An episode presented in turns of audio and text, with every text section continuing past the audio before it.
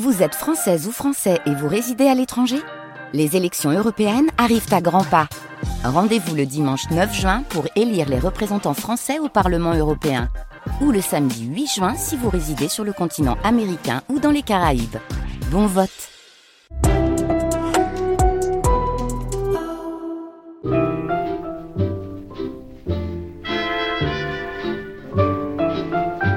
Les nuits, le jour. Alban Pénaranda, Mathias Le Gargasson, Antoine Dulster, Thomas Jost, Hassan Béchour. Les nuits le jour, notre visite dominicale dans les archives de l'INA.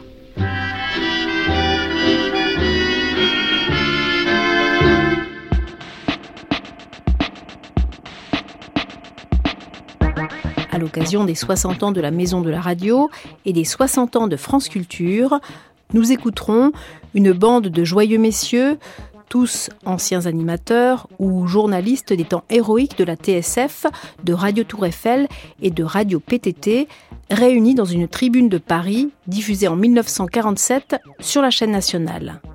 Puis, thèmes et controverses, de la TSF à la RTF, une émission qui rendait hommage aux pionniers de la radio en mai 1963 sur France 3 National. Et tout de suite, 14 décembre 1963, la maison de la RTF était inaugurée par le général de Gaulle.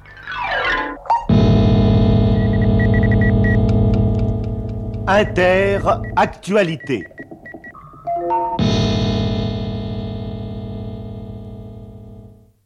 Au micro, Claude Mazot. Jour J pour notre maison de la radio, jour J parce que depuis 19h, le président de la République est dans nos murs qu'il inaugure officiellement.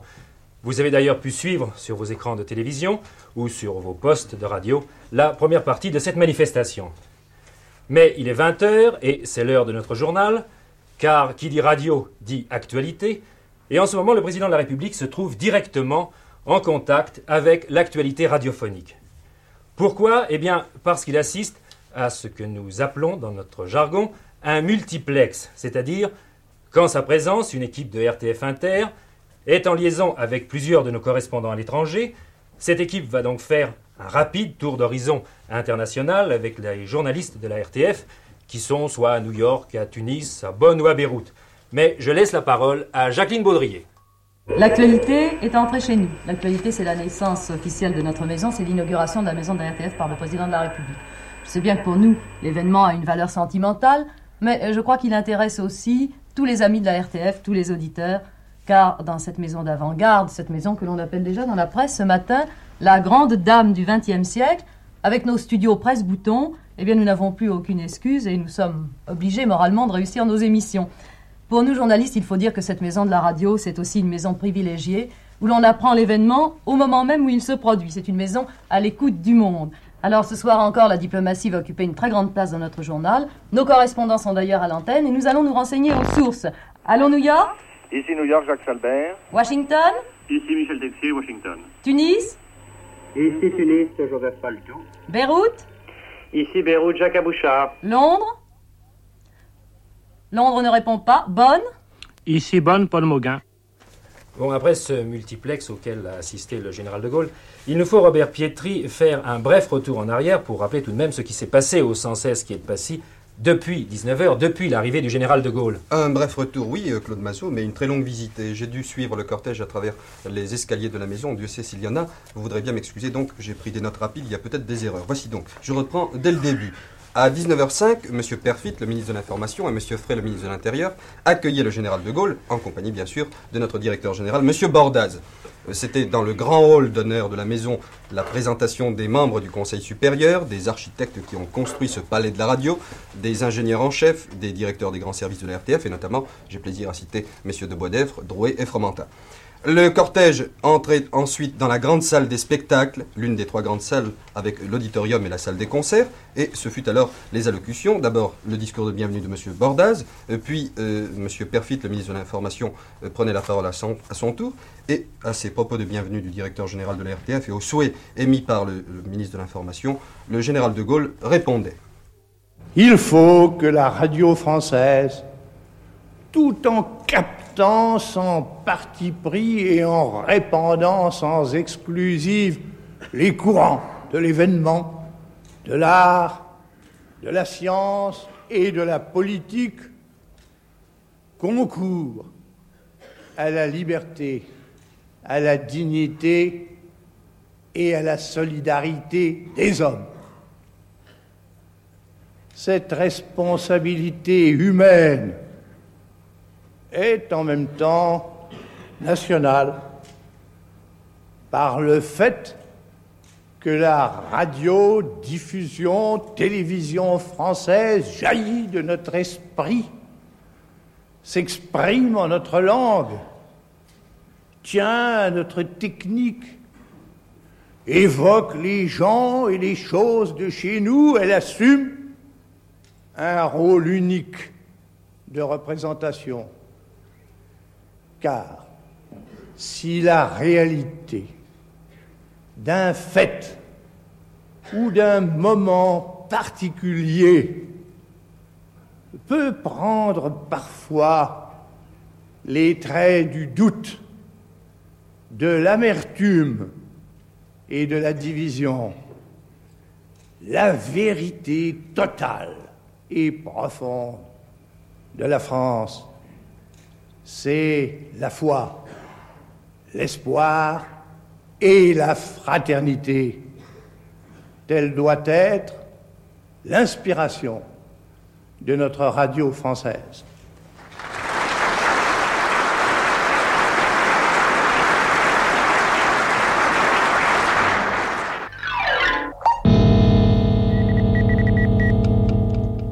Inter-actualité. Vous venez d'entendre un extrait du discours du général de Gaulle pour l'inauguration de la maison de la RTF, diffusé dans Inter-Actualité le 14 décembre 1963 sur France 1 Paris Inter.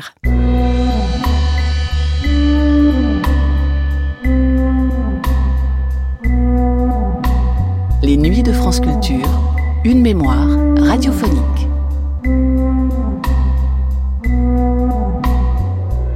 En 1947, un peu plus de 20 ans après la création du premier journal parlé de Radio Tour Eiffel, Paul Guimard recevait dans son émission Tribune de Paris une bande de joyeux messieurs, tous anciens animateurs ou journalistes des temps héroïques de la TSF, de Radio Tour Eiffel et de Radio PTT. Un passé dont ils semblaient tous n'avoir conservé que des bons souvenirs qu'ils évoquaient là tour à tour en soulignant l'esprit de camaraderie qui régnait à l'époque où, sans aucun moyen, mal payés, mais avec 20 ans de moins, ils inventaient la radio au jour le jour. Tribune de Paris, 20e anniversaire du journal parlé, première diffusion le 20 juin 1947 sur la chaîne nationale.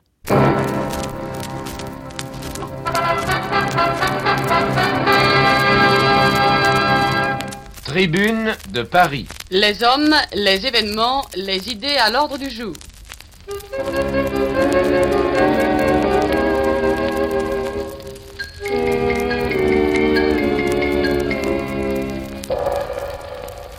Au 20e anniversaire de la fondation du Radio Journal de France, la Tribune de Paris accueille ce soir quelques anciens du Radio Journal et quelques-uns de leurs camarades de Radio Tour Eiffel.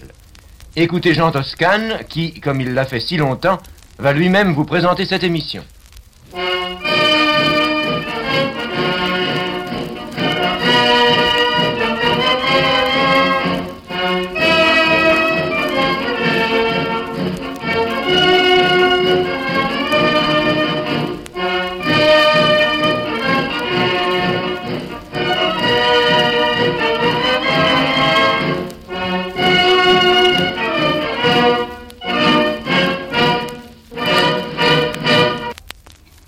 Mesdames, Messieurs, vous allez entendre la 3995e émission du Radio Journal de France. Aujourd'hui, 171e jour de l'année. Levé du soleil à 3h49, son coucher à 19h55. La fête à souhaiter demain est la Sainte-Alice. Nous allons donc ce soir évoquer quelques souvenirs du Radio Journal de France et de Radio Tour Eiffel. Autour de moi sont réunis la plupart des pionniers de l'une et de l'autre équipe. André Delacour, Georges Lamarre, Louis Delteil-Cluseau, Georges Géville, Georges Lyon, Roger Lutigno et Lionel Ripaud. Certains de ses camarades sont, depuis 1927, des familiers du micro. D'autres, depuis 1924. Mais je laisse la parole à Paul Guimard, qui, comme d'habitude, va mener le débat. Eh bien, messieurs, j'ai un peu l'impression ce soir d'être un intrus dans cette assemblée de pionniers. Aussi, je voudrais vous demander tout simplement d'évoquer pour nous ce soir quelques-uns des souvenirs des temps héroïques du journal parlé. Georges Lyon. Euh, J'étais un fidèle auditeur de Georges Delamarre. Je l'écoutais tous les soirs sur mon poste à Galène. Lorsqu'un jour, je reçois la visite de Petitot Cartelier. Petitot Cartelier, c'était un type extraordinaire, très intelligent, qui créait tout le temps de nouvelles rubriques.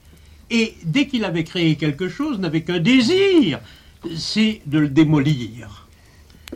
Il va me trouver, il me dit, voulez-vous faire à la radio des articles dans le genre de ceux que vous faites euh, dans quelques revues que j'ai l'occasion de lire de temps en temps? Je lui dit oui, je veux bien. Il m'a dit mais vous savez, vous ne serez pas payé. Comment je ne serai pas payé Ah oui, nous n'avons pas d'argent. Ah, j'avoue que j'ai réfléchi. Et puis je lui ai dit, eh ben, tout de même, euh, vous ne me paierez pas, voilà tout. Du reste, au bout de quelque temps, on nous a payé. On nous a payé pas beaucoup, mais enfin, nous pouvions dire tout de même que nous ne travaillions pas pour rien. Georges Delamarre. Je veux renchérir sur ce que vient de dire Georges Lyon. Il a dit nous n'étions pas payés. À la vérité, nous avions, quand nous avons créé le radio-journal, ou plus exactement le journal parlé de la Tour Eiffel, nous y insérions des fragments de comédie. Je me souviens qu'un jour, nous avons voulu jouer Poil de carotte de Jules Renard. Et nous avions pour monter cette pièce la somme de 90 francs. Nous avions donc demandé à une petite camarade de l'extérieur, qui n'était pas du tout de la radio, de jouer le rôle d'Annette. Elle avait accepté moyennant la somme de 20 francs. Et puis le soir de l'émission, à 20h25, et nous devions commencer à 20h30, il tombait une pluie diluvienne, et elle ne vint pas, en sorte qu'il fallut démarrer quand même, et que prenant une voix de châtrée, je ne manquais pas de jouer moi-même le rôle d'Annette avec une intonation à peu près dans le genre de celle-ci, et je ne doute pas que ce fut un succès triomphal. C'est quoi ce talent-là André Delacour. Mais mon cher Delamarre, et vous n'avez pas dit comment nous avions débuté ou nous avions créé le journal Parlé. Euh, vous vous rappelez que Maurice Privat euh, faisait dès 1921 ou 1922 toutes les semaines aux sociétés savantes une sorte de journal parlé qui était une euh, récapitulation de tous les faits de la semaine. Et un jour, il nous dit qu'il avait l'espoir de pouvoir faire passer ce journal, mais alors d'une façon quotidienne, sur un poste de TSL, le poste de la Tour Eiffel. Il était en effet en relation avec le général Ferrier, qui euh, était un homme très intelligent, comme vous, comme vous le savez, en même temps qu'un très grand savant, et, qui, voulant faire des expériences à la Tour Eiffel, des expériences de son surtout, trouva que c'était une manière très agréable et qui nous prit en quelque sorte comme des, comme des cobayes, si je puis dire ainsi, pour ces émissions et pour les améliorer. Et c'est ainsi qu'on aménagea d'abord un petit studio dans le pilier nord de la Tour Eiffel. Le général Ferrier fit cela au plus, juste. On tendit le studio d'une sorte de cretonne rouge, on y mit quelques fauteuils et un micro. Et c'est de là que nous sommes partis pour faire ce journal parlé qui, tous les soirs, a commencé en effet dès 1925 à se présenter comme un journal complet avec toutes les rubriques politique intérieure, politique étrangère, euh, sciences, littérature, faits divers et même reportages. C'est ainsi que nous sommes arrivés et que de là, nous sommes allés à- au Grand Palais où en 1927, on nous donna le euh, local qui avait appartenu autrefois à un bureau de poste, le bureau de poste des expositions. Et c'est ainsi Mais- en somme que la Grande Muette a été à l'origine du journal parlé. Parfait. C'est au moins Et par combien- combien-. Et avant, rappelez-vous, c'était le carillon, cher ami. Ah, le Le carillon. carillon. Avant le carillon. Avant les Georges Combien-. Combien étiez-vous au début? Nous étions 6 ou 7. C'est tout ça. 6 ou 7. Oui, euh, c'est à Oui. peu près. Le radiojournal a commencé à peu près comme Oui. ça. Ah non, était davantage. C'est ça. Et ce qui serait intéressant de savoir, c'est comment on concevait à ce moment-là, au moment de la fondation, un journal parlé. Lionel Ripaud. Je n'ai pas été le Je premier du journal parlé, mon camarade Géville, qui est à ma gauche, pourra certainement vous expliquer comment le journal, le Radio Journal de France, qui du reste au début n'avait pas ce nom, il s'appelait Radio Journal tout simplement, a été créé. Pour ma part, été appelé à collaborer au Radio Journal en 1927. J'étais tout jeune, je venais de finir mes études, un peu timide, et je devais aller à la Chambre des députés, rendre compte des séances, parfois aller au Sénat, parfois même me risquer au Conseil des ministres, au Conseil de cabinet. Et comme on vous l'a dit tout à l'heure, j'avais 20 francs par causerie. Bien entendu, euh, à la Chambre des députés, on ne connaissait pas les journaux parlés. Nous n'avions pas de carte. Impossible de nous introduire si nous n'appartenions pas à un journal écrit, ce qui nous donnait toute l'attitude d'aller dans les couloirs et d'assister aux séances. J'ajoute en détail, et c'est que pendant quelques années, je m'en confesse du reste, peut-être même pendant une dizaine d'années, j'apportais chaque jour de la Chambre des députés une petite masse de papier, quelques feuilles, qui permettaient à tous les camarades du Radio Journal de France de pouvoir écrire sur du papier blanc. Parce qu'à ce moment-là, il n'y avait pas de crédit, il n'y avait pas de papier, pas de papier, il n'y avait absolument rien. Et je me souviens que les huissiers de la Chambre me couraient souvent après en me disant Ah, monsieur Ripaud, vous avez encore pris un buvard. Effectivement, je cachais, je dissimulais dans un buvard de la Chambre des pas perdus les quelques feuilles de papier que j'apportais pour les camarades. Georges Géville. Eh bien, euh, puisque tu évoques avec autant d'esprit les débuts du Radio Journal de France, permets-moi de les rappeler d'une façon plus précise. Euh, C'est en effet vers le mois de mai que Bokanovski, qui était alors ministre, avait demandé à Fajot de faire un journal parlé. Et peu de temps après, on avait fait appel à une équipe du journal Le Matin et on créé le Radio Journal de France qui a été inauguré vers le 25 juin 1925, si ma mémoire ne me fait pas défaut. La salle de rédaction, si l'on peut s'exprimer ainsi, de ce journal était inénarrable. C'était l'entrée d'une espèce d'atelier que l'on avait vaguement transformé en salle de rédaction. Il y avait à gauche l'auditorium où l'on pénétrait sans autre moyen de communication qu'une simple porte où on entendait tous les bruits. Il y avait à droite la cour du 103 rue de Grenelle où on entendait les motocyclettes qui pétaradaient pendant que l'on racontait son histoire devant le micro.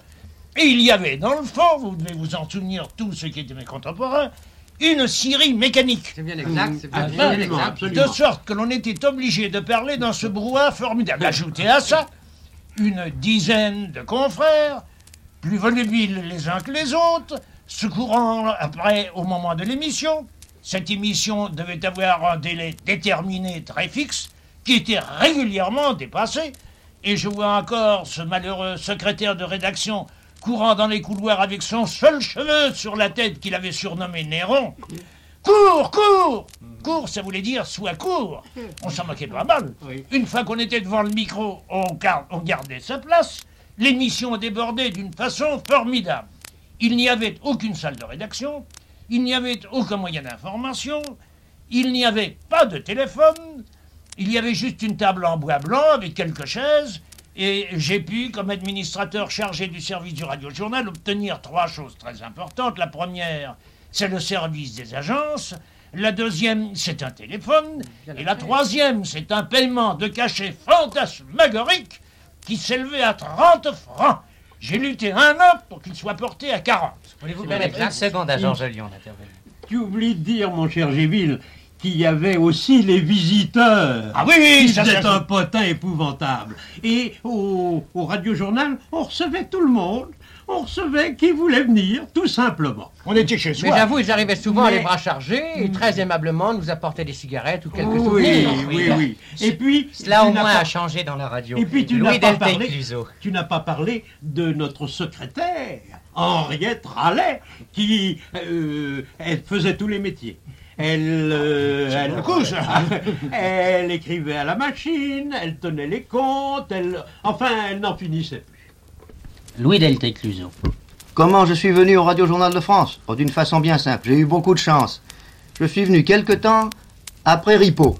Ripo, vous disiez tout à l'heure, quand il a débuté, il touchait 20 francs par cachet. Et quand je dis que j'ai eu de la chance, moi à l'époque, on touchait déjà 40 francs. Ah, c'est tout à C'est Oh, comment j'y suis rentré d'une façon toute simple. Un jour, un coup de téléphone vint me dire euh, puisque vous faites dans Paris Midi des chroniques municipales et départementales, venez donc essayer d'en faire au micro. Et j'ai essayé, ça a réussi. Je dois dire que ça dure encore. Ça a, changé, ça a changé de chaîne. Ce fut d'abord Paris PTT, puis ensuite, euh, après la guerre, après cette guerre-ci, le- la chaîne parisienne. Maintenant, euh, c'est Rueil-Malmaison. Mais enfin, la chose demeure toujours. Mais je vois à côté de moi Lutigno. Lutigno qui fut, lui, qui assista à la première émission du Radio Journal. Lutigno, rappelle-nous ça. Oui, eh bien, s'il me fallait dire comment je suis venu au Radio Journal de France, j'en serais bien embarrassé. Le Radio Journal de France n'existait pas encore lorsque nous avons entrepris, en 1926, de le créer. 1925, je crois, fait signe. 1925, Lutigno. Euh, je crois que nos démarches ont commencé officiellement en 1926. Le 25 Car juin 1925, il y a eu la première émission. Passons, passons. La première émission a eu lieu le 20 juin 1927, et c'est environ six mois plus tôt que nous avons commencé à faire des démarches auprès du ministre de la pour obtenir qu'un journal soit admis par l'administration des PTT. Il nous a fallu environ six mois pour obtenir cela. Enfin, la première émission a commencé le 20 juin 1927. Nous étions cinq devant le micro. Je ne sais plus très exactement ce que nous y avons dit, car depuis ce temps-là, je m'en excuse, j'ai fait environ 4000 causeries devant le micro, alors je ne puis pas me souvenir de tous les sujets que j'ai pu traiter. Mais enfin, tout de même, en gros, en quoi consistait à ce moment-là une émission du journal parlé Une émission du journal parlé, c'était très simple. Nous étions cinq pour faire exactement tout. Pour dire tout ce qui pouvait se passer dans le monde dans les 24 heures ou même dans les quelques jours qui précédaient l'émission. Il y avait euh, l'un de nos camarades était chargé de la politique intérieure, l'autre de la politique extérieure, un autre de la vie économique, un autre des sports, et puis on dit votre serviteur très modestement avait toute la vie intellectuelle sur les bras. Et la chronique de la vie intellectuelle fut en effet la première que je vous tenir à Paris PTT. Elle comprenait simplement les lettres, les arts, les sciences. C'est-à-dire à peu près tout ce qui n'était pas la politique ou l'économie.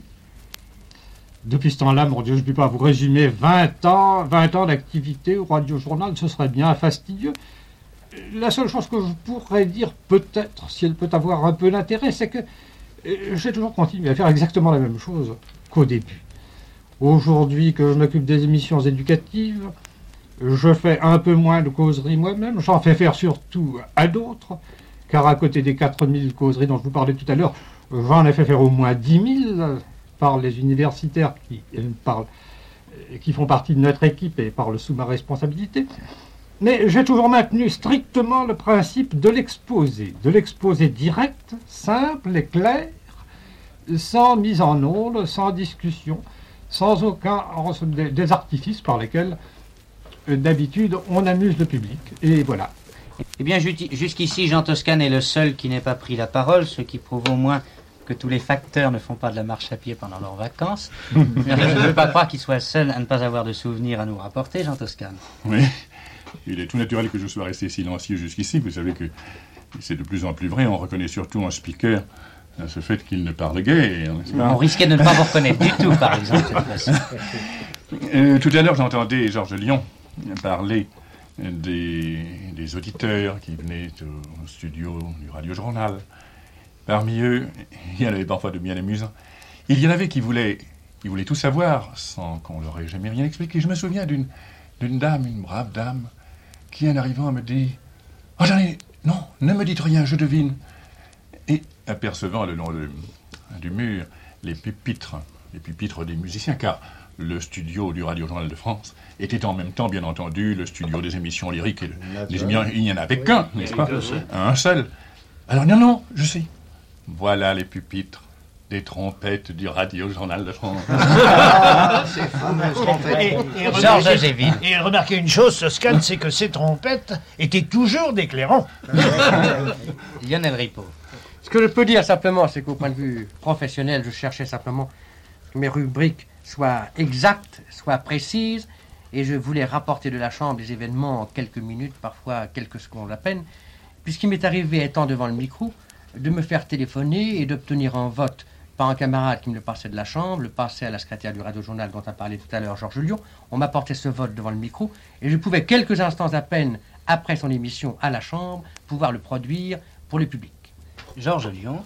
Je voudrais surtout parler de l'atmosphère qui régnait au Radio-Journal de France. Il y avait une camaraderie charmante entre nous tous. Et nous devions arriver le soir à 6h15 pour 6h30.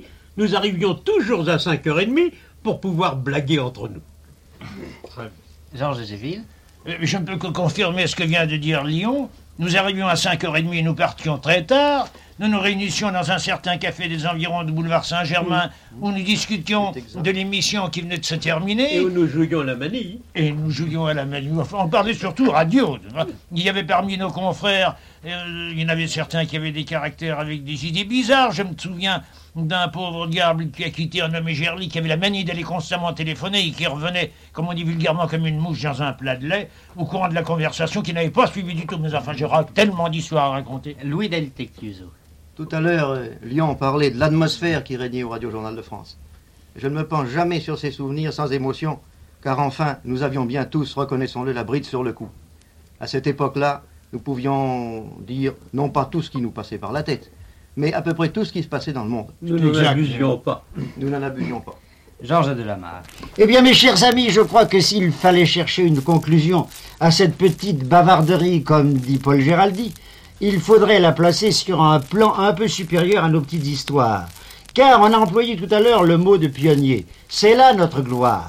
Nous avons été à l'origine de ce mode d'expression qu'est la radio et qu'on appelait alors la TSF, et c'est grâce à nous que dans les campagnes les plus éloignées, un public qui jusqu'alors se désintéressait des événements a pu être renseigné sur toutes choses, sur toutes gens, et connaître souvent dans le domaine de l'intelligence, n'est-il pas vrai de la cour, n'est-il pas vrai Lutigno, des considérations et des, conclusions dont il, ne soupçonnait pas auparavant. Voilà notre mérite, s'il m'est permis de le dire, et voilà la, la satisfaction que nous devons tous emporter.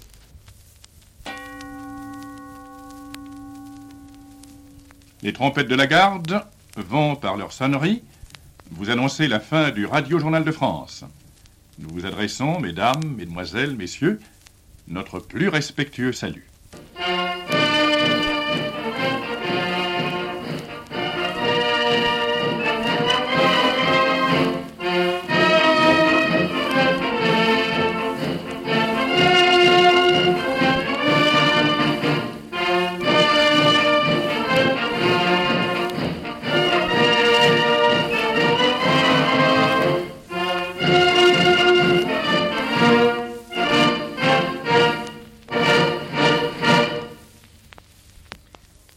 Jean Toscane vient de terminer l'émission spéciale de la Tribune de Paris consacrée au 20e anniversaire du Radio Journal de France.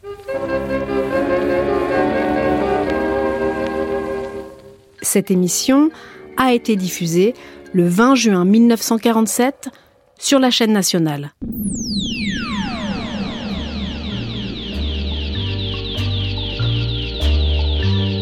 Les nuits de France Culture.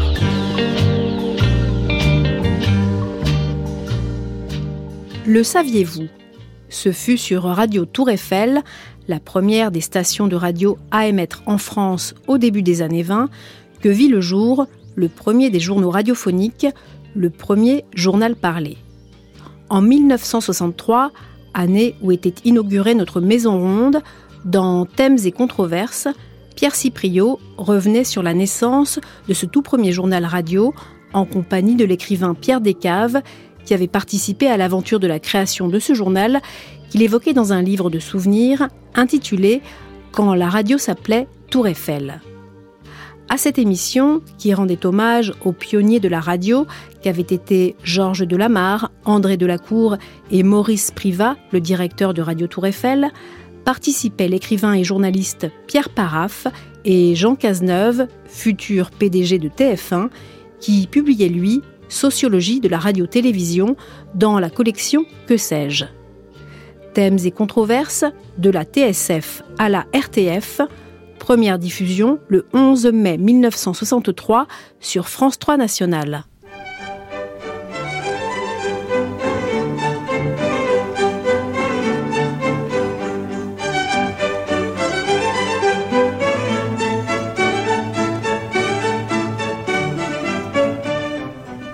La radiodiffusion télévision française présente Thèmes et controverses, revue radiophonique des idées et des lettres de Pierre Cipriot. Aujourd'hui, à propos de la publication de Quand la radio s'appelait Tour Eiffel de Pierre Descaves et de Sociologie de la radio-télévision de Jean Cazeneuve, de la TSF à la RTF, avec Jean Cazeneuve, maître de recherche au Centre national de la recherche scientifique, Pierre Descaves, président du Conseil supérieur de la RTF, et Pierre Paraf.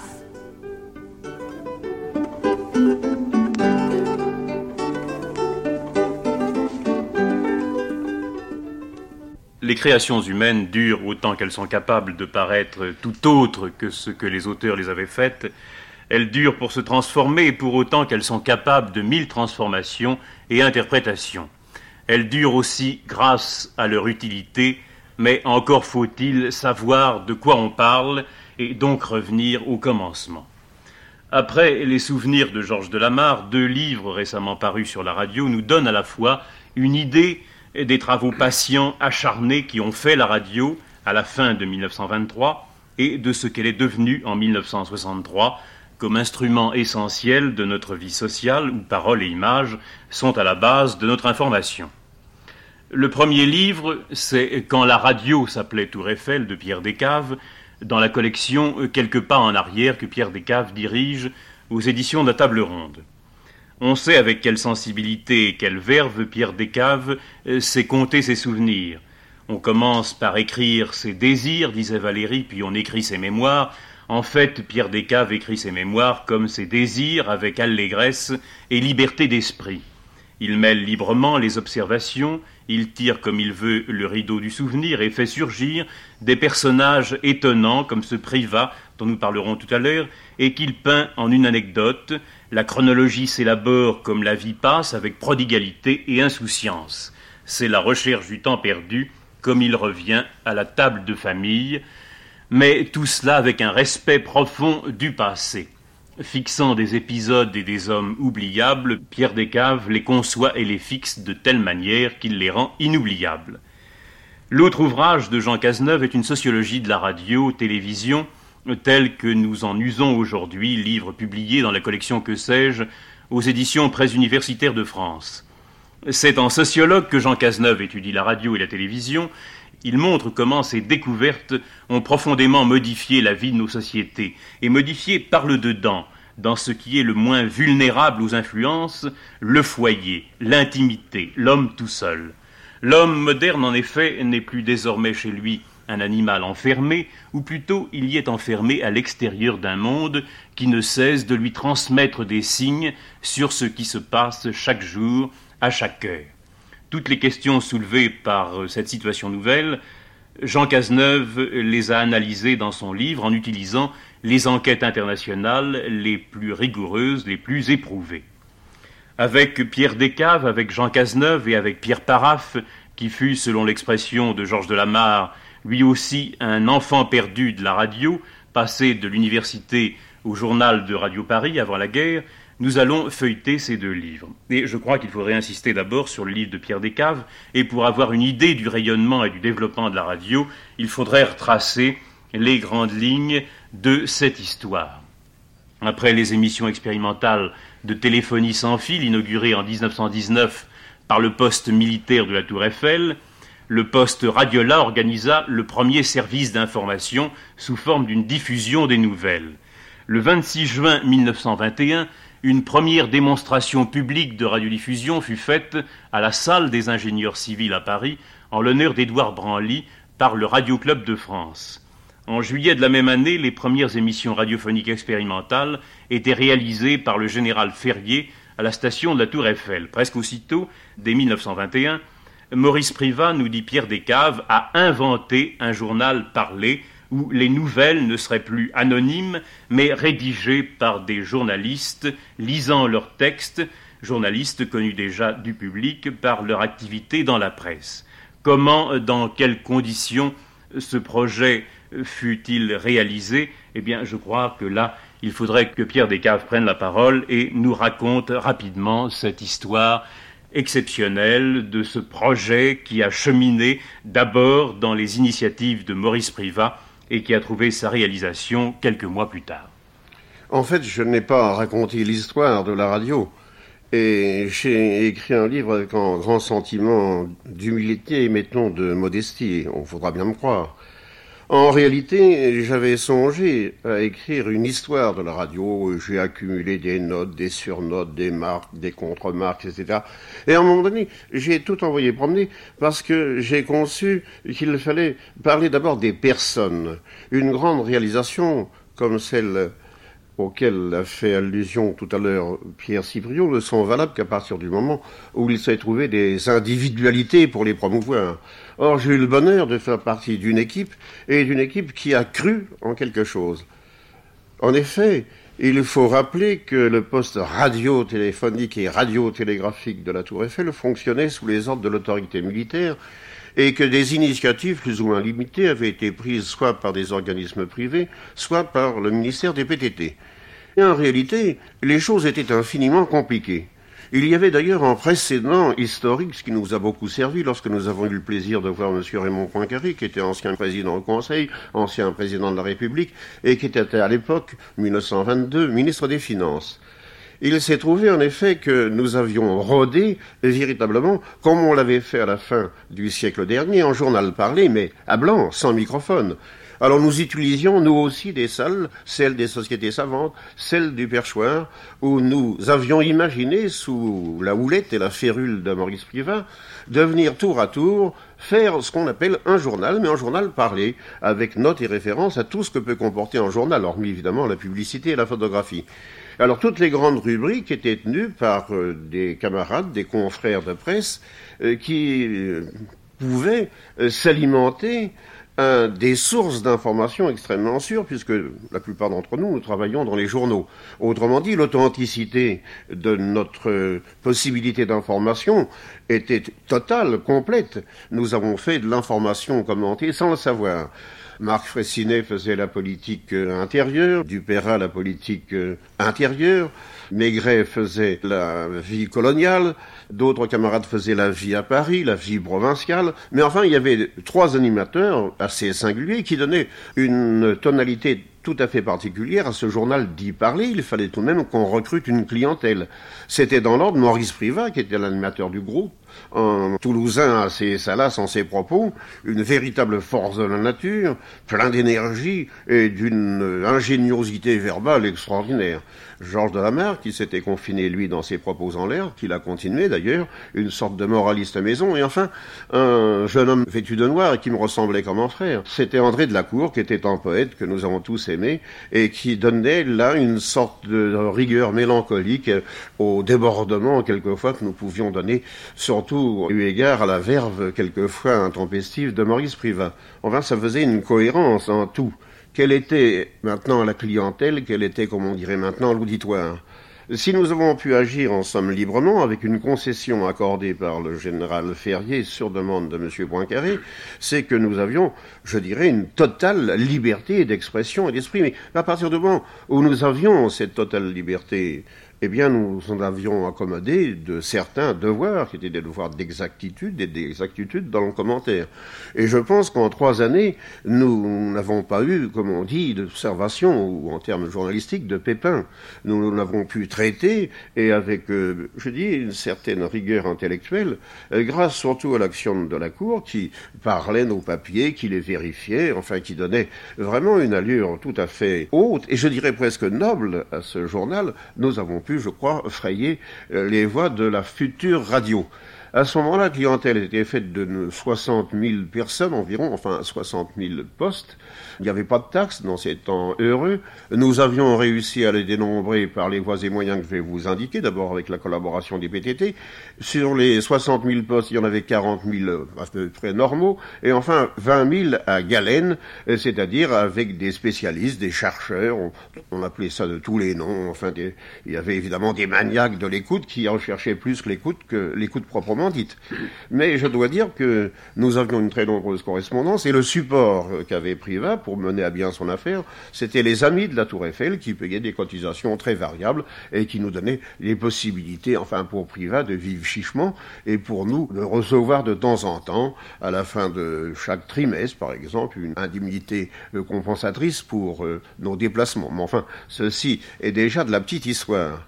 Autrement dit, je pense que avec Maurice Privat, lorsque nous avons eu le micro installé entre les mains des sapeurs du 8e génie sous le pilier nord de la tour Eiffel, on nous promenait ça sous le nez, comme en balai mécanique, qu'on éloignait, qu'on rapprochait. Nous travaillions comme eux dans l'empirisme le plus absolu pour essayer d'améliorer l'installation qui était vraiment rudimentaire. Nous appelions le local la guitoune, car elle rappelait pour beaucoup d'entre nous les tranchées, et nos PC. Nous étions un peu comme ces recrues du professeur Salas et qui suit monsieur Le Trouadec. Nous étions un peu les hommes de Donogo Tonga. Nous allions à la découverte d'une île mystérieuse. Peut-être de cette île dont parle Rabelais et qui est l'île où on réveille les voix. Oui, île mystérieuse, mais dans une certaine mesure, on peut dire que le succès de la presse, parce que la presse a été quand même la grande réalité du XXe siècle, préparait dans une certaine mesure le succès de ce journal parlé. Et d'ailleurs, les lecteurs du livre de Pierre Descaves s'apercevront que l'idée de ce journal parlé remonte à une époque qui est antérieure à la mise en place de la radiodiffusion, puisque Louis de Béramont avait préparé à la fin du XIXe siècle, aux Folies Marigny, un journal parlé où des journalistes connus venaient eux-mêmes commenter des nouvelles. Donc le titre était dans l'air. De même, il existait à l'intérieur de ces groupements d'amateurs qui suivaient depuis fort longtemps enfin depuis l'expansion des années 18-19, c'est-à-dire quand même depuis trois ans ou quatre ans, les développements de la radio, il y avait des pionniers qui pratiquaient cet appareil scientifique qui constituait une des dernières acquisitions de la technique. Et je crois que c'est cela surtout qui explique en grande partie, avec le courage de Maurice Privat, le succès immédiat de toute cette entreprise, car tout était déjà élaboré, ça correspondait à un besoin très réel. Je n'en suis pas tellement certain. En tous les cas, on peut dire, euh, contrairement à ce que vous avez exprimé, que la presse s'écroît dans l'indifférence la plus complète. Il y avait quelques petites revues de techniciens qui indiquaient comment on mettait des galènes, comment on pouvait repérer telle ou telle émission, mais si c'est un souvenir personnel, que vous voulez, ce n'est qu'en 1927 seulement que j'ai donné aux nouvelles littéraires une chronique régulière sur la radio. Tout ça a été lent à s'implanter. La presse, en réalité, n'a pas, comment dirais-je, prêté attention. Nous étions considérés, je vous dis, comme des sortes de folles, FOLS, qui s'embarquaient pour de nos gros tongas. On nous regardait avec une certaine curiosité. D'ailleurs, on appelait ça la TSF, avec une sorte d'essoufflement méprisant. D'ailleurs, ça nous était complètement égal. Et nous avons pu naître dans un climat de liberté absolue, et je le répète, dans l'indifférence complète de la presse. Depuis, elle s'est intéressée beaucoup à l'affaire. Mais au début, nous avons été vraiment taxés comme des gens, des amuseurs, des petits rigolos, qui venaient faire leur numéro tous les soirs à la tour. Or, nous avions énormément de correspondance. Je me rappelle, par exemple, que Madame Bouju, qui était la femme du procès de la Seine, était une auditrice distinguée, etc. Et nous avions une géographie d'auditeurs, de fidèles, qui nous écoutaient beaucoup. J'ajoute même une chose, c'est que nous avions la certitude que Londres et puis Bruxelles nous prenaient régulièrement, car ils avaient vraiment, indépendamment du commentaire, nous pouvions entourer l'affaire, qui nous permettait de farcir la nouvelle. Ils avaient la nouvelle dans des conditions de rapidité, évidemment, qu'ils avaient peut-être par Terre, Avas, etc. Il n'y avait pas cette concentration d'agences qu'il y a maintenant, mais je le répète que la presse ne nous a pas servi. Et je dis encore qu'elle ne nous a pas desservi. la presse peut-être, la grande industrie aussi, puisque Pierre Descaves le montre bien dans son livre. Finalement, euh, tout ça n'est entré dans le cycle industriel que beaucoup plus tard, mais néanmoins, il y avait dans le public un besoin, une attente, et c'est tout cela que cette équipe de la Tour Eiffel a su saisir et a su répondre immédiatement à ce besoin. Alors j'aimerais que Pierre Paraf nous dise quelles pouvaient être les difficultés de mise en page d'un premier journal parlé comme cela. Personnellement, je n'appartenais pas encore à cette équipe que Pierre Descaves a si brillamment illustré. J'étais un auditeur, un cher auditeur, comme on dira plus tard. Mais pour moi, la radio a pris à jamais euh, l'image, le visage de la tour Eiffel. quand nous parlons de la naissance de l'aurore de la radio, c'est cette merveilleuse équipe de Pierre Descaves, de André Delacour, de Maurice Privat qui surgit à nos yeux. Ce sont pour nous ces sortes d'aviateurs des ondes, ces chevaliers du ciel qui continuaient un peu dans la paix euh, ces prouesses, et dans cette aventure de la radio, dans cette aventure pacifique, et ces prouesses auxquelles nous avions essayé de coopérer pendant la guerre. Euh, À la Tour Eiffel, moi je ne suis venu, euh, si je peux dire, qu'en visiteur tout à fait intermittent, comme évocateur de nos camarades écrivains combattants. Et de temps en temps, Pierre Descaves, André Delacour invitaient certains d'entre eux à évoquer le souvenir de ces morts à la Grande Guerre. Alors nous disions leurs poèmes, nous disions quelques mots sur euh, ce que nous avions su de ces écrivains qui nous étaient chers et qui demeurent euh, si profondément ancrés dans nos cœurs. Cette euh, aventure de la Tour Eiffel, je l'ai vécue donc indirectement par l'amitié que certains d'entre eux voulaient bien me témoigner, et je pense à celui qui est ici, à mon cher Pierre Descaves, je pense aussi aux deux disparus, à Maurice Privat et André Delacour. Comme Pierre Descaves l'a indiqué, il y avait un contraste extraordinaire entre l'un et l'autre. Maurice Privat était fort spirituel, il était quelquefois assez mordant, notamment sur les personnalités politiques, sur l'administration, je me souviens d'un de ses livres, Si j'étais ministre des Finances. Et puis alors il y avait, pour vraiment pour lui faire contraste, André Delacour, que j'ai encore mieux connu, puisque j'ai eu l'occasion de beaucoup travailler avec lui alors dans les temps plus récents, euh, qui était la distinction, qui était la délicatesse. Je me souviens qu'il avait la coutume euh, de nous dire qu'il se rappelait cette phrase de Vigny qu'il fallait toujours appliquer dans la vie envers les importuns. Je laissais tomber entre lui et moi l'abîme de la politesse. Je crois que ce mot peignait très bien André Delacour. Alors donc, pour moi, j'ai beaucoup de reconnaissance à Pierre Descartes d'avoir si bien évoqué ceux que on a quelquefois méconnus, qu'on a trop souvent oubliés, qui ont été les pionniers sans lesquels nous n'aurions pu rien faire. J'ajoute une chose tout de même à tous ces compliments, c'est que l'inconvénient de ce journal parlé, il faut bien dire que c'était démesuré, et que par conséquent nous tendions plutôt vers le magazine que vers le journal parlé. Et il a fallu précisément, je crois, l'énergie de, de la mer, l'énergie de Privat et celle de Delacour, pour qu'on puisse restreindre en somme les interventions de quatre ou de cinq minutes, pas davantage. Ce n'est pas nous, à la Tour Eiffel, qui avons inventé le blabla. C'est une chose d'ailleurs que je souligne dans mon livre, et j'y renvoie les, les chers auditeurs. D'ailleurs, je la crois qu'on trouve dans le livre de Pierre Descaves quelques conseils qu'il met dans la bouche de Maurice Privat ou de Delacour, qui sont extrêmement valables encore à la radio en ce moment. Faites simple et vous lirez mieux, respirez et aspirez votre texte. Et il fallait à tout prix éviter la panne, le trou, il fallait à tout prix constamment qu'on essaie de parler et d'occuper l'auditeur, mais l'auditeur encore, on ne voulait pas le fatiguer, de là la diversité de ses chroniques, le nombre de ses collaborateurs du journal parlé, du premier journal parlé, qui était 20 et tout cela, c'est assez extraordinaire de voir comme tout s'est immédiatement aligné, ajusté à ce besoin que nous soulignions en commençant qui existait dans le public, mais qu'il ne fallait évidemment pas décourager. Alors il y a un point qui, sociologiquement, me paraît intéressant. Jean Cazeneuve, dans son livre, étudie toutes ces techniques de l'information aujourd'hui et confronte, je crois d'ailleurs que c'est une observation de Raymond Aron, confronte la technique anglaise qui consiste à faire lire les nouvelles d'une manière anonyme et ensuite ajouter des commentaires où chaque interprète vient personnellement, en son nom propre, donner aux nouvelles le ton, l'inclination qui lui est particulier. Donc euh, le journal anglais est composé d'une part des nouvelles dites anonymement et ensuite de commentaires.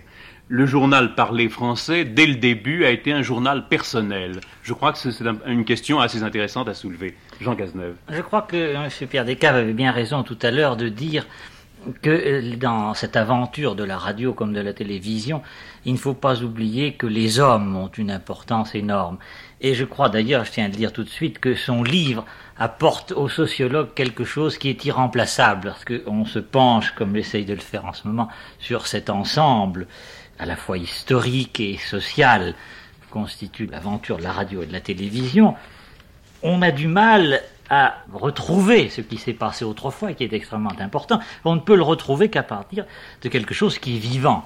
Et justement, il faut un document comme celui-là qui nous fait vraiment revivre et qui apporte justement cet élément que les chiffres ne peuvent pas traduire, qui est l'élément humain. Cet élément humain, comme vous venez de le souligner, joue un rôle très important, même du point de vue sociologique. Puisque, par exemple, vous le dites, en Angleterre ou en France, les conceptions sont différentes. Pourquoi le sont-elles? Ça n'est peut-être pas simplement pour des questions purement sociales qu'on pourrait chiffrer avec des statistiques, mais c'est parce qu'il y a des tempéraments qui sont différents. Eh bien, les tempéraments des pionniers de la radio ont donné déjà leur marque. Il est possible que la suite du développement ait été influencée par ces personnalités qui ont fait naître chez nous la radio. D'ailleurs, Pierre Descaves le, le le dit très bien, enfin, la radio créait un problème. Enfin, il y avait un choix à faire. Ou bien il y avait la double absence, l'absence de la voix qui s'exprime et l'absence de celui à qui l'on parle. On pouvait donc opter pour cette double absence. Eh bien, l'ensemble des animateurs de ce premier journal parlé a opté au contraire pour la double présence puisque on a voulu à tout prix essayer d'établir d'une part un lien entre les animateurs du journal parlé et les auditeurs par l'intermédiaire d'un journal que Privat a créé et ensuite en nommant les éditorialistes du journal. Autrement dit, nous avons essayé de créer un style. Je crois que c'est le résumé de l'affaire. Et nous l'avons créé d'instinct, par empirisme, eu égard à ce que notre ami Cazeneuve vient très bien de souligner de notre tempérament. Le français ne peut pas dissocier la nouvelle dite par quelqu'un d'autre de celui qui ensuite fera un commentaire qu'il va articuler. Je crois que c'est une grande leçon et qui a marqué en effet la suite de toutes les équipes qui nous ont remplacés devant le micro. Pierre Parra. Eh bien, je voudrais signaler que ce problème s'est posé à nouveau dans les équipes qui ont suivi celle de la Tour Eiffel, notamment en 1936, et qu'on s'est demandé si l'on devait faire dire les chroniques par l'auteur de la chronique même, si l'on devait même citer les noms je crois, ne, pas commettre d'impair, en vous rappelant que Brossolette et moi avons eu beaucoup de mal à faire citer nos noms et qu'on se défiait un peu de nous et qu'on trouvait que c'était peut-être trop personnalisé la chronique dans la mesure où justement nous nous réclamions de ce style de nos prédécesseurs, nous inspirions quelques défiances à ceux qui, à la radio, incarnaient désormais non plus la dame familière que Pierre Descaves avait lancée, si on peut dire, mais une dame extrêmement importante, très gouvernementale et très bureaucratique qui pouvait peut-être avoir quelques réticences à l'égard des qui s'abandonnaient trop librement. Mais enfin, c'était à ceux qui étaient investis des responsabilités, évidemment, on pensait qu'ils étaient, dans une modeste mesure, les interprètes de la nation française. Mais enfin, donc, la question s'est toujours posée, et il me semble que la solution, c'est quand même une radio personnelle, d'homme à homme, étant entendu que celui qui parle doit avoir la conscience de réfréner quelquefois ses propres préférences pour penser et à celui auquel il s'adresse et respecter tous ceux auxquels il s'adresse. Eh bien, disons que ce premier journal parlé dura, comme le souligne Pierre Descaves, deux ans et dix mois. Comment disparut-il? Comment Maurice Privat laissa-t-il la place à d'autres organisations? Ben, Je crois que c'est un problème que nous n'avons pas à soulever et laissons aux lecteurs du livre de Pierre Descaves la joie de découvrir à la fois le cheminement de ce projet dans l'idée de Maurice Privat et en même temps l'échec de Maurice Privat et les raisons de cet échec. Rassurez-vous, mon cher Pierre Cipriot, j'ai l'habitude de découper ma vie en tranches. Vous avez là la période 23-26, je me promets d'écrire maintenant la période 26-36, c'est-à-dire à la date même où venait une nouvelle intruse et qui s'appelait la télévision, mais ça, j'aurai également un témoignage que j'essaierai de réaliser dans les mêmes conditions. C'est un témoignage humain, vous savez, c'est un témoignage non pas d'idées, mais des idées qui ont eu des supports. Ces supports sont des hommes, ça me paraît essentiel, car dans 100 ans, quand on parlera de nous, évidemment, nous serons les invalides à la voix de bois, nous serons arrangés parmi les ancêtres et les pionniers, etc. Mais enfin, nous avons encore un certain souffle, nous avons animé ça de notre souffle. Qu'est-ce qui est plus important, il me semble, c'est le style que nous avons pu conférer, et je vous dis ça sans aucune vergogne, je crois que nous avions trouvé là le rythme même, la respiration de l'oreille qui était conforme alors au désir que vous avez indiqué vous-même au public d'être informé par le truchement de cette petite oreille d'acier. Oui, et d'ailleurs, enfin, j'ai été bien intéressé dans ce livre de Pierre Descaves parce que Maurice Privat précisément a pu dire à Raymond Poincaré pour le décider, enfin l'idée que le journal parlé était une réalité qui au pays de Théophraste Renaudot, fondateur de la presse écrite, devait avoir tout de suite le maximum de possibilités pour être entendu partout. Donc euh, l'idée euh, que la radio doit se mettre au service de la presse, et là je crois Ah, que... il y a une autre idée, alors que Jean Cazeneuve va pouvoir confirmer. C'est une idée essentielle qu'on retrouve dans la circulaire qu'il a envoyée en 1924 aux amis de la Tour Eiffel. Il prévoit l'universalité de la radio, souligné dès le début. Il est certain justement qu'en lui donnant ce style dès le début, les promoteurs de ce journal parlé, le journal de la Tour Eiffel, se souciaient beaucoup déjà de l'avenir. Ils voyaient certainement la radio projetée dans le passé, je crois. Et, quelque chose qui m'intéressait beaucoup aussi, c'est le souci qu'ils avaient de leur auditoire. À ce moment-là, il n'y avait pas les services de sondage, il n'y avait pas de sociologues à la radio-télévision, mais je vois que par exemple André Queroy, c'était lui particulièrement soucié de savoir quels pouvaient être les auditeurs. Il avait essayé de les classer. Il a fait, des catégories. Que ces catégories eh, ont un grand intérêt. Ce ne sont pas les catégories qu'utilisent les sociologues, mais peut-être sont-elles plus efficaces, mm. en sens qu'elles ne sont pas calquées justement sur des domaines extérieurs à la radio-télévision. Je crois qu'il y aurait grand profit à en tirer. En tous les cas, personnellement, j'en ai pris note. J'ai cité André Queroy parce que vraiment, c'est le premier qui a essayé de dénombrer, enfin de désarticuler cette écoute monstre. Et c'est précisément parce que nous l'avons connu que nous avons pu nous affiner en quelque sorte. Je n'ai pas voulu insister, mais le dimanche, il venait, je ne vous dirais pas des caravanes entières, on ne venait pas visiter la Tour Eiffel qui était pratiquement fermée à ce moment-là, mais on venait voir les phénomènes qui parlaient, là, on voulait voir nos visages, on voulait savoir comment nous habillions, comment nous étions faits. On connaissait nos voix et non pas nos visages. Autre drame. C'est pour ça que le caractère intimiste ou le caractère d'intimité que nous avions donné pouvait suppléer, je crois, par la double lecture, nouvelle et information, commentée, ce qui par la suite euh, nous est arrivé euh, tout cuit, si j'ose dire, par l'intermédiaire de la télévision. Et alors cette radio à l'état naissant, enfin tel que Pierre Descaves peut l'évoquer, la radio telle qu'elle a été développée par 40 ans de pratique telle que Jean Cazeneuve peut l'étudier dans son ouvrage de la collection Que sais-je, eh bien, au fond, il me semble que dans ces deux livres, on répond au reproche qui est souvent fait à ces arts audiovisuels, comme on dit maintenant, à savoir la passivité de l'auditeur. L'auditoire du premier journal parlé n'était pas un auditoire passif, puisque c'était un auditoire de bricoleurs, et que d'autre part, le fait que l'ensemble des commentaires étaient personnels engageait les auditeurs à une certaine réplique, et également Jean Cazeneuve souligne cette question de la passivité en montrant que finalement le message audiovisuel n'est pas plus passif que le message qu'on reçoit lorsqu'on lit des caractères d'imprimerie, lorsqu'on lit son journal ou lorsqu'on lit un livre. Et c'est souvent le procès qu'on fait à ces méthodes d'information modernes de livrer l'auditoire à un ensemble de réactions réglées une fois pour toutes au niveau de la transmission.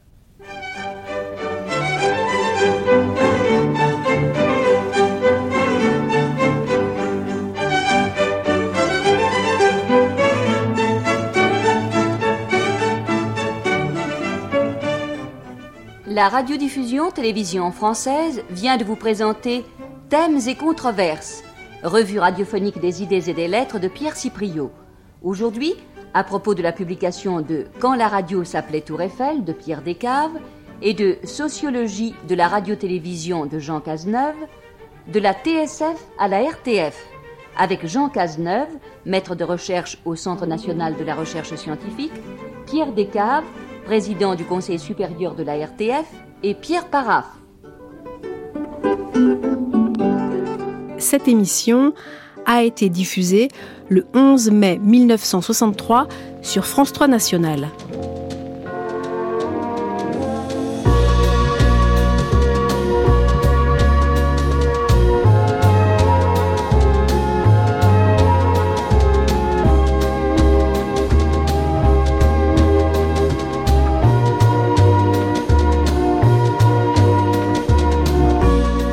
C'était un avant-goût de patrimoine radiophonique, un programme d'archives que nous vous invitons à écouter samedi prochain à partir de minuit, un programme plus que jamais consacré à la mémoire radiophonique, à l'histoire de la radio et à l'héritage qu'elle nous a légué. Et d'ici là, cette nuit et toutes les nuits dès minuit sur France Culture, nous vous proposons une sélection d'archives des archives à télécharger et réécouter à volonté sur le site et sur l'application Radio France à la page des nuits. Les nuits le jour, l'équipe des nuits vous souhaite une excellente fin de journée à l'écoute de France Culture.